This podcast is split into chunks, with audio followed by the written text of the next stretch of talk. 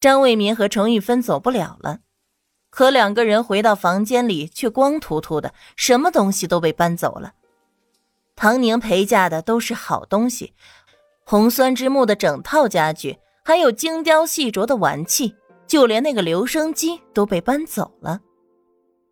这，这可让我们怎么睡啊？程玉芬傻眼了，摊着手看向张卫民。张卫民的心情已经糟糕透顶，一想到唐宁那个女人和她带给自己的耻辱和影响，他就莫名的烦躁。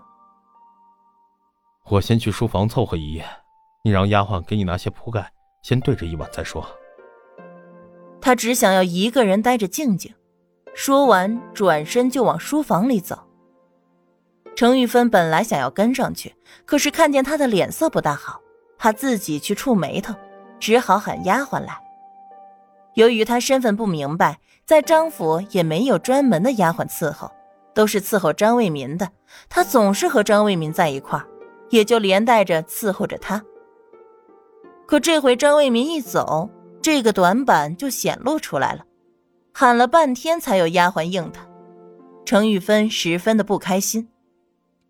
去库房里取东西来，把我的屋子重新布置一下。是。丫鬟看了他一眼，领命而去，很快就回来了。回程姑娘，厨房里没有能布置屋子的东西，只有一套桌椅，您看要不要喊人抬进来？哼，你糊弄鬼呢！程玉芬十分不满意，指着他警告道：“这可是少爷亲自发的话。”你以为我不知道库房里有什么吗？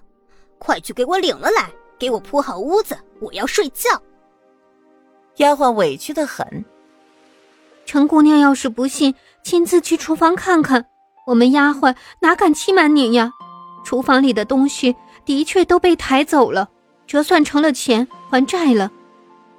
程玉芬怔愣了一瞬，随后拉着他就往库房的方向走。哈。走呀，谁怕谁呀！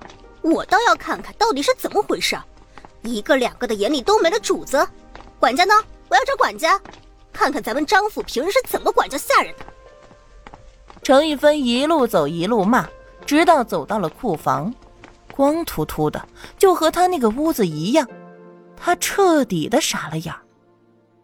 我不管，你反正今天要把屋子给我收拾好了，否则。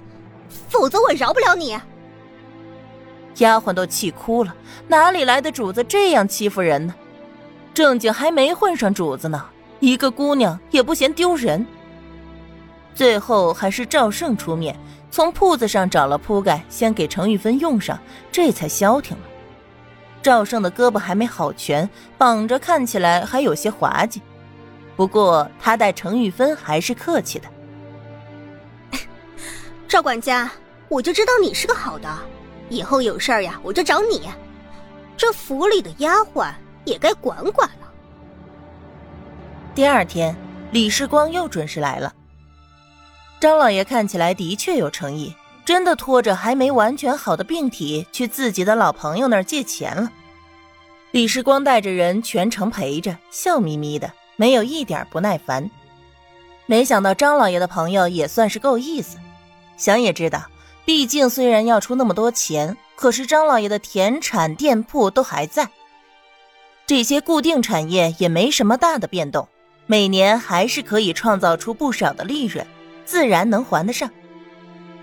就这么一上午，还真的给他凑齐了一万二，张老爷松了口气，另外封了五百块，当着李世光和他的人的面说：“这两天各位都辛苦了。”这一点辛苦钱，大家拿去喝茶，老朽一点心意，希望大家给个面子。李世光笑着收下那剩余的款项，这一笔五万块齐备了，剩下的五万，张老爷还是要多尽尽力。以张老爷的能力，不算什么的。说完，他又对着底下的人说：“张老爷给的，收下吧，大伙儿都辛苦了。”可见张老爷是一个厚道人，以后再见到张老爷遇到什么事儿，大家伙都热心点知道了吗？这还用说？张老爷这人敞亮，我们义不容辞。有事儿尽管吩咐。多谢张老爷。就连两个警卫也分到了不少，轻轻松松比自己的薪水还要高上几倍，谁不高兴呢？张老爷见到这个情形，脸上也笑开了花，心头石头落了地。他都已经借钱了，想必这些人也不会再步步紧逼了吧？是老朽应该多谢大家才是。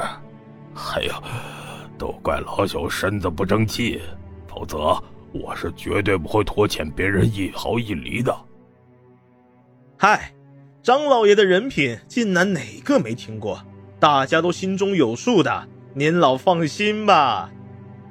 李世光微笑着，临走前又给张老爷吃了一颗定心丸。这一下，张老爷彻底放心了。这一次是非要出血不可，那就咬着牙把政府的那五万出了。这么看也算是值得。出了张府，底下的人小声的问李世光：“长官。”那明儿咱们还来不来了？李世光微微一笑：“来呀，为什么不来？他还完了唐女士的五万，咱们政府办悬的五万还没还呢。”底下人嘿嘿直笑，想了想到手的外快，说道：“那咱们今天收了他的钱，明天再来合适吗？”你傻呀！这老头精得很，看着年老体弱。还上门一家家去借钱，他要真没钱，能出手这么大方？咱们金南的大户人家数过来，只有他张老爷腰杆子粗。让你们过来几趟是为你们好，我一个人得罪张老爷就得罪了，要给兄弟们谋福利呀，懂不懂？李世光把这话一说，底下人纷纷明白过来。哎呀，都仰仗您了。兄弟们，以后一定听您的话。搞完这一票，兄弟们今年也算是能给家里人交代了。可不是，家里婆娘整天骂，咱们政府发薪水时常不准时，可一家老小都等着吃喝呀。还是李长官体恤咱们，以后有事尽管吩咐。李世光脸上挂着永久温和的面孔，客气的摆摆手。咱们都在齐长官手下做事，自然要听齐长官的。他指了指上面，大家都意会。